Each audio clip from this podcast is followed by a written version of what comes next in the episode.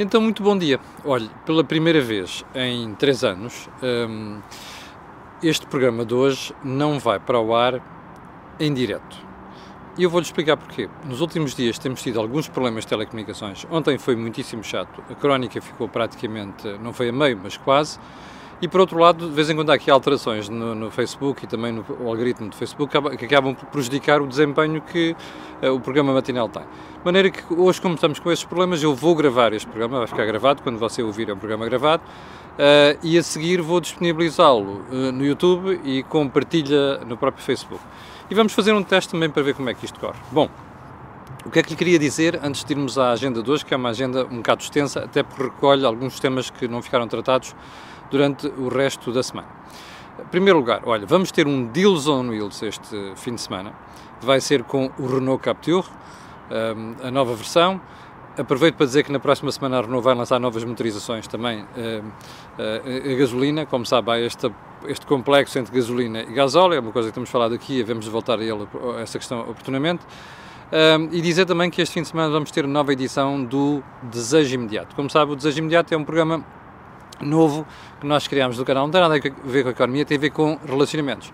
Vai ser a doutora Alexandra Nunes, que vamos, vai fazer o programa comigo, e portanto, ou no sábado à noite ou no domingo teremos o programa online. Bom, então vamos lá à agenda de hoje, que é uma agenda, como eu dizia, um bocadinho extensa. Primeiro ponto, um assunto que eu já tinha tratado ontem, e que é um, o aumento de capital da EDP. Um, primeiro, voltar a dizer que acho uma boa opção a EDP recorrer a capitais próprios e não indevidamente para fazer esse aumento, aliás, para um, pagar o, o, a aquisição que quer fazer em Espanha. Em segundo lugar, dizer que hum, o aumento de capital começa na próxima semana, tem um desconto de 30%, o, o que pode ser interessante para os atuais acionistas da própria EDP.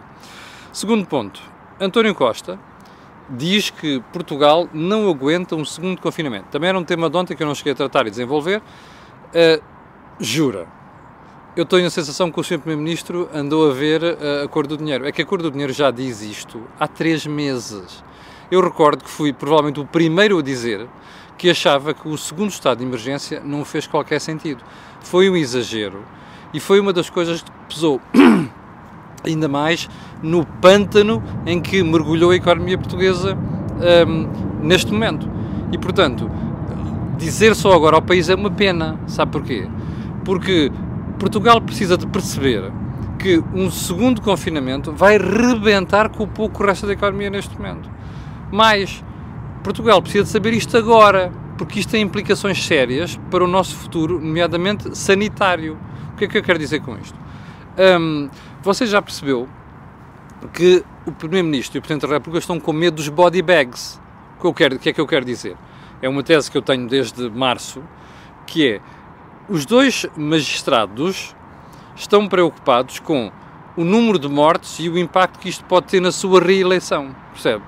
Porque significa, o que é que isto, se você for a ver bem, se, não, se houver necessidade de fazer um segundo confinamento e nós não fizermos, vai morrer muito mais gente. É óbvio, não é? Porque vai haver contaminações, porque vai haver contágios, as pessoas vão, nós não vamos poder fugir a isso. E portanto a questão é como é que se protege os grupos de risco? É claro que vai haver pessoas que vão morrer no grupo, fora do, do grupo de risco mas isso também é inevitável. Aliás às vezes o que é que está a passar. Você que quer apostar comigo como daqui a umas semanas, quando olharmos para o número de mortes neste momento, por causa do problema da vaga de calor que nós estamos a enfrentar, vai ser um número de mortes elevadíssimo e que isto vai ficar, a comparação com o número de mortes de Covid vai ser ínfima. Quer apostar comigo? Bom, haveremos de falar isto daqui a, daqui a semanas. Bem, então vamos lá ao assunto principal do programa de hoje, que já vamos com 4 minutos e 38 uh, eh, segundos. Um, António Costa, o nosso Primeiro-Ministro, diz estar pronto para aprovar o Fundo de Recuperação Europeu, nos termos propostos pelo Sr.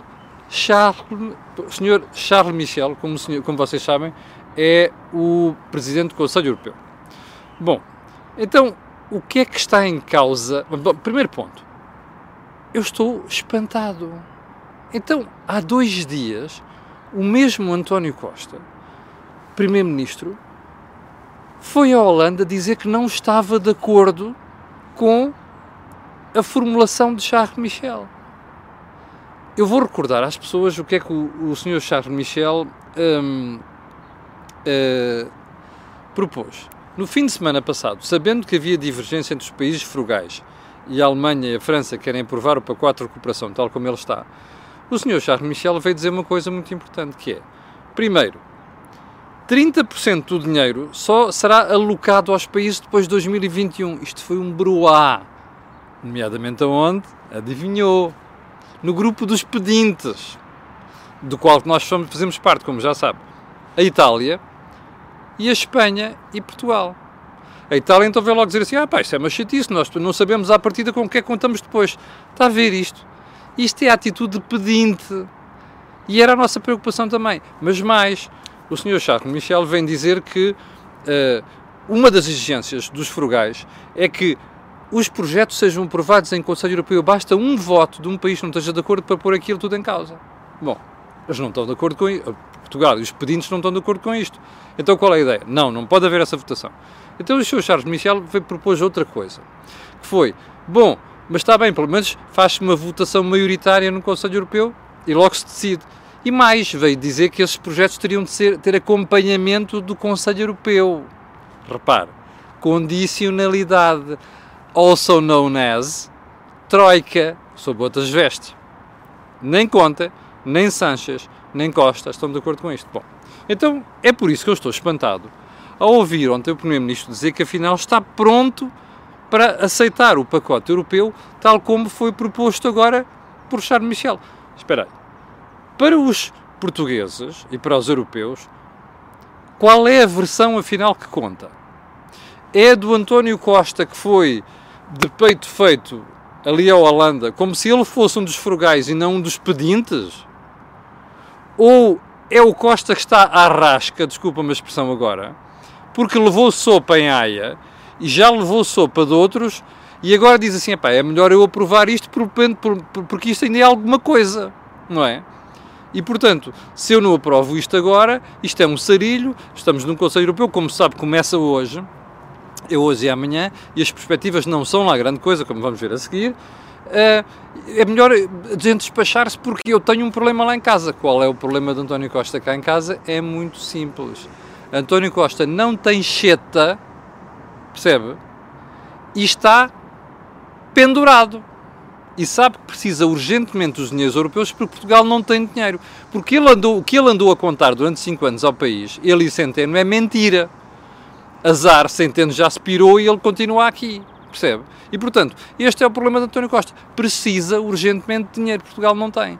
E já percebeu porque é que esta alteração de posição. Já acabou-se aquela uh, fanfarronice toda da AIA, não é? E agora é pá, espera aí, aquilo do Charles Michel, eu não gosto, mas é melhor aprovar aquilo. É isto? Bom, se for isto, e eu suspeito que é, isto é uma falta de vergonha notável, percebe? Isto é a prova de que António Costa está sem cheta e está pendurado. Agora, Portugal é que escusava de fazer este papel e esta figura lá fora. Porque isto é uma falta de vergonha sem limites. Bom, um, voltando à Cimeira. Como dizia há bocadinho, não é nada seguro, não sou eu que digo. A senhora Merkel, como me lembrei aqui ontem, está preocupada com isto, o senhor Macron está preocupado com isto também, o primeiro-ministro já percebeu isso no jantar que teve com o senhor Macron. Um, não é nada seguro que hoje em Bruxelas saiam, saiam uma solução definitiva. Aliás, vai ver o artigo do Financial Times de hoje. Convém sempre não apenas confiar na, empresa, na imprensa portuguesa. Vai ver o artigo do Financial Times de hoje, onde alertam para precisamente este problema que é em Bruxelas, nos corredores, está-se a comentar que provavelmente vão ter que voltar lá até ao final do mês, porque não está, há, há demasiadas divergências, há demasiadas pontas soltas e não é seguro que o acordo uh, se faça.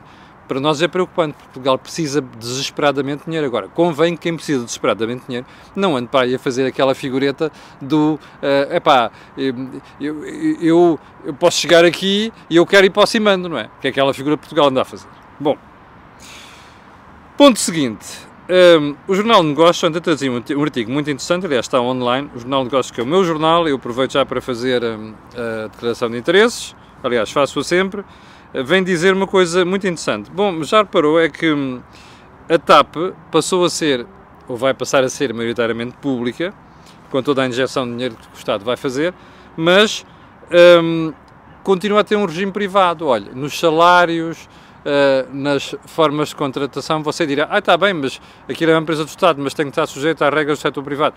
Bom, está a ver o problema que nós temos por aqui. Os, aqui, os contribuintes está a meter dinheiro na TAP.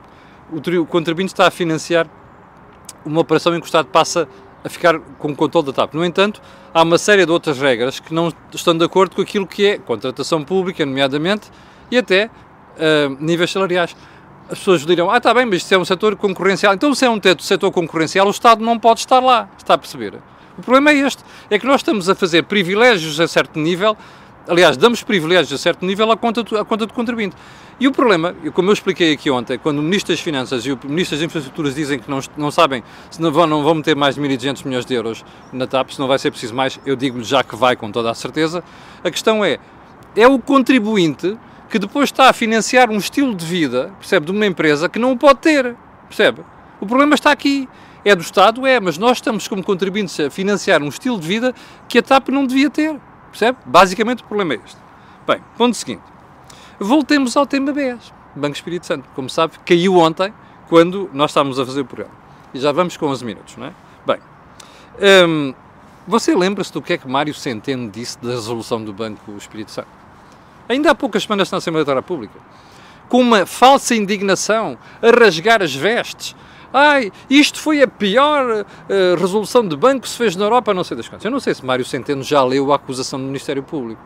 É que a acusação do Ministério Público acaba com alguns mitos de que o doutor Centeno e o Partido Socialista andaram a vender nos últimos anos. Olha, não sabem o que estava a fazer, ou, bom, havia responsabilização de certos atores políticos, responsabilização do próprio Banco de Portugal, do governador Carlos Costa, aliás, que, que Mário Centeno pontapeou em público uma, uma, uma, forma inacreditável quando chegou uh, ao poder, ele e António Costa. Prova evidente que são espertores, percebe? Tudo quanto é gente que não concorda com eles é para sovar e pontapear. Uh, no Banco de Portugal, no Conselho de Finanças Públicas, trataram vergonhosamente a doutora Teodora Cardoso, como eu, aliás, foi falado ontem no, no, no Mel Talks, vale a pena ir ver a entrevista com o Dr. Vitor Benteu, que é o canal ontem, mas dizia eu, Afinal, a acusação do Ministério Público iliba atores políticos, olha, o Primeiro-Ministro de então, Passos Coelho, o Presidente da República de então, Cavaco Silva, mais, iliba o Governador Carlos Costa. Eu já disse aqui, Carlos Costa cometeu erros, um dos quais foi acreditar quando disse vamos separar o Banco Espírito Santo do Grupo Espírito Santo e ordenou ao BES cumprir isso, e isto o Ricardo Salgado, nas costas, que o seu pessoal mandou fazer exatamente o contrário. E o BES apareceu falido com saídas massivas de dinheiro do próprio banco. Ora, isto foi a falha do Banco de Portugal. Agora, responsabilizar aquelas pessoas como Mário Centeno tentou passar é uma vergonha. Eu não sei se Mário Centeno já foi ver a acusação. Se não viu, eu que já agora aqui, há pessoas que veem isto e, e, e costumam contar a Mário Centeno o que eu digo, um, eu estou disponível para oferecer a Mário Centeno a acusação, que é para ele ler e ver se pelo menos ganha um pingo de vergonha na cara e perceber os disparates que andou a dizer nos últimos tempos por causa da resolução do Banco Espírito Santo. Percebe? Valia a pena ele ver isto. Já agora, um, o, por falar ainda em Banco Espírito Santo, você lembra-se do que é que se disse nos últimos anos sobre Passos Coelho? Que não sei quantos, aquilo tinha sido uma incúria do governo, não era a melhor solução, que aquilo tinha sido criminoso, a forma como se fez a resolução do banco há gente que não tem dois dedos de testa, percebe? E há gente que tem três dedos de testa, mas depois, por motivos políticos, mete duas talas e não consegue pensar. Eu vou-lhe dizer porque é que estou a dizer isto. Primeiro, quando um banco daquela dimensão chega ao charco como chegou o BES, não há nada a fazer. Tem de fazer uma intervenção. E nessa altura, o que Bruxelas avisou Portugal e o BCE é aquilo é para fechar. E entretanto, foi-se buscar uma forma, foi a primeira vez que se fez aquilo na União Europeia e na zona euro, foi-se buscar uma forma para tentar salvar aquela brincadeira. E o Banco de Portugal cometeu o erro de dizer: bom, hoje há um banco mau e há um banco bom. O problema é que quando se vai analisar as contas de um banco ou de qualquer empresa, não é de um dia para o outro se consegue separar muito bem o que está podre e o que está bom. Imagina um saco de batatas. Você tem um saco de batatas de 20 kg. Você acha que em 5 minutos consegue separar batatas podres das batatas boas? Não. Esse é que foi o erro. Políticos, Banco de Portugal virem dizer assim, não, está tudo separado, o contribuinte não vai pagar nada. É claro que o contribuinte paga sempre estas marmeladas, é uma das grandes lições que nós tiramos desta brincadeira do BES, está a perceber? E, portanto, o que se tentou utilizar foi, ah, olha, o passo escolho, não sei das coisas, afinal, O que a gente descobre agora no final deste processo todo, que é uma coisa que eu ando a dizer há vários anos, é que se houve quem não teve responsabilidade nisto foi o Passo Escolho. Porquê? Porque o Passo Coelho fez uma coisa muito importante que ninguém até hoje em dia em Portugal tinha tido, os tinha tido no sítio para fazer, que é dizer não a Ricardo Salgado, percebe? Dizer não a interesses estabelecidos há muitos anos em Portugal. Eu vou dizer, até vou mais longe. Não houve um governo socialista nos últimos 40 e não sei quantos anos que tivesse tido a coragem de dizer àquele senhor, Ricardo Salgado, não, percebe? E você, hoje em dia, quando vê a lista dos que receberam dinheiro, fora aquelas que ainda não estão, que ainda não, não está publicada, percebe? Que é uma pena muito grande, porque houve eh, publicações que há anos têm Panama Papers nas mãos e já deviam ter publicado esta brincadeira. Mas enfim, voltando a isto, como se recorda, há três ou quatro dias eu disse aqui que achava estranho que não haver políticos naquela acusados, pois não. Pois é estranho. Bom, é estranho. Não é, pois não, não é estranho. É óbvio que não é estranho. Uh, mas só mais um pormenor é que você já percebeu porque é que não havia gente com coragem para só pôr Ricardo Salgado. É que Ricardo Salgado comprava as pessoas, percebe? Comprava malta na comunicação social, comprava malta que trabalhava com ele, como se viu com estas pessoas, vai haver a lista das pessoas que receberam dinheiro, quadros do BES, percebe? Comprava gente da família, comprava contabilistas, o comissário ao conte, como ele dizia, Ricardo Salgado comprava todos. Bem, e como eu recordei aqui há dois dias, aos meus camaradas do público que fizeram aquela manchete lamentável, esqueceram-se de ir ver o dinheiro que Ricardo Salgado dava ao Partido Comunista Português, percebe?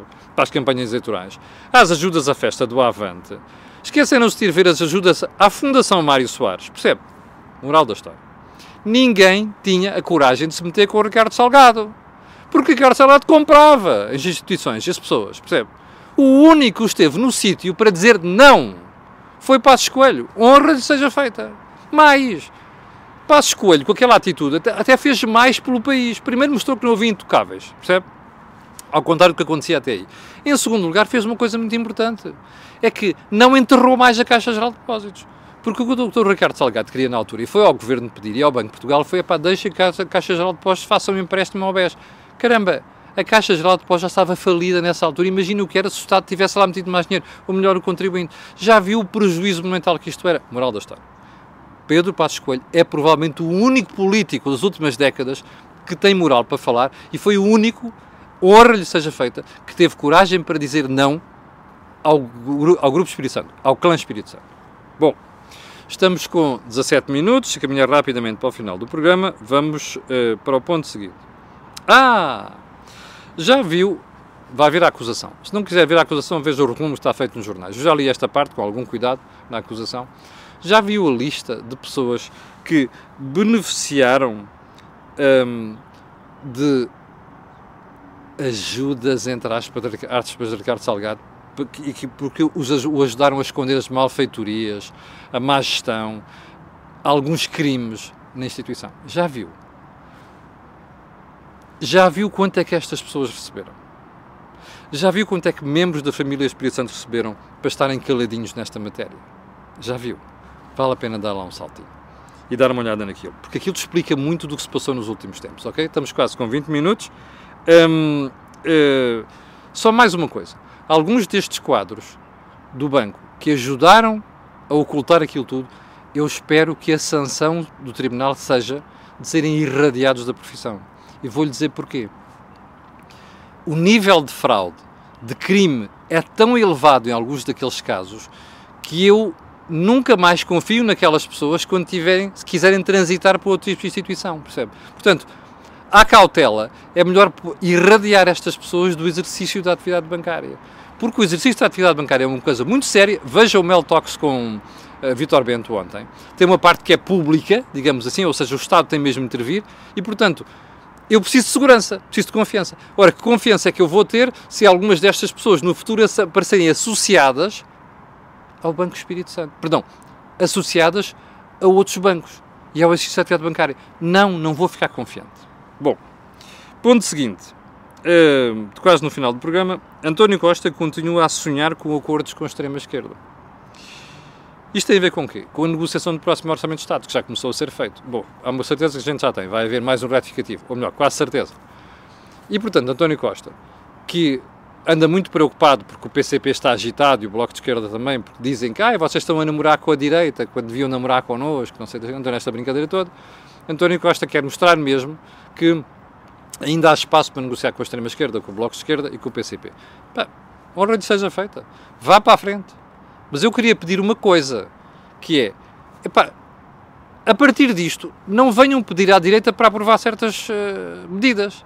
O orçamento suplementar só foi aprovado que o PSD se absteve, percebe? Porque a esquerda, o PCP, votou contra. Portanto, eu espero que isto seja consequente. Eu, sinceramente, acho que isto não tem condições para andar. E vou-lhe dizer porque é que não tem condições para andar. Daqui a uns meses, com o atraso das ajudas europeias, a economia portuguesa vai estar de rastos, percebe? Vai ser preciso tomar medidas difíceis. Eu tenho algumas dúvidas que o Bloco e o PCP, que já engoliram muitos sapos nos próximos tempos, acabem por engolir esse. Eu tenho dúvidas, mas veremos. Aguardemos, ok? Ponto seguinte, para terminar mesmo. Hum, Rui Rio tomou nota desta boca de António Costa? Ou vai continuar a fazer de conta que não se passou nada e vai continuar a dar a mão a António Costa? Eu acho isto preocupante, percebe? Que mostra a deriva em que se encontra a direita, nomeadamente o PSD. E, portanto, espero bem que o Dr. Rui Rio tenha tirado alguma lição disto. Porque nos próximos tempos eu vir o PSD aprovar coisas destas com o PS, que depois diz que não quer nada com a direita e vai aprovar estas as marmeladas todas com o Bloco de Esquerda do PCP, eu estarei aqui para criticar. Bom, chegamos ao final do programa de hoje, como eu lhe disse, é uma situação inovadora. Vou meter isto offline no Facebook. Um, quero pedir, quero pedir desculpa por isso, é uma alteração daquilo que é o modelo que acontecia até agora, mas essas são as circunstâncias que, que o exigem. Como disse há bocadinho, no fim de semana vou fazer um Deals on Wheels, vamos também ter o desejo imediato e para o final quero pedir às pessoas para ir revisitar a entrevista que o Dr. Vitor Bento me deu a mim e ao Jorge Marrão ontem, porque é muito interessante, não só do ponto de vista da economia, os bloqueios que nos param, que nos atrasam, mas também sobre a banca. Uh, quanto a nós, já sabe, ah, para o final vou pedir às pessoas que nos estão aqui a ver e aquelas que vão ver, uh, aquilo que peço é colocarem um gosto e fazer partilha nas redes sociais, porque aquilo que ouvem aqui não ouvem mais sítio nenhum.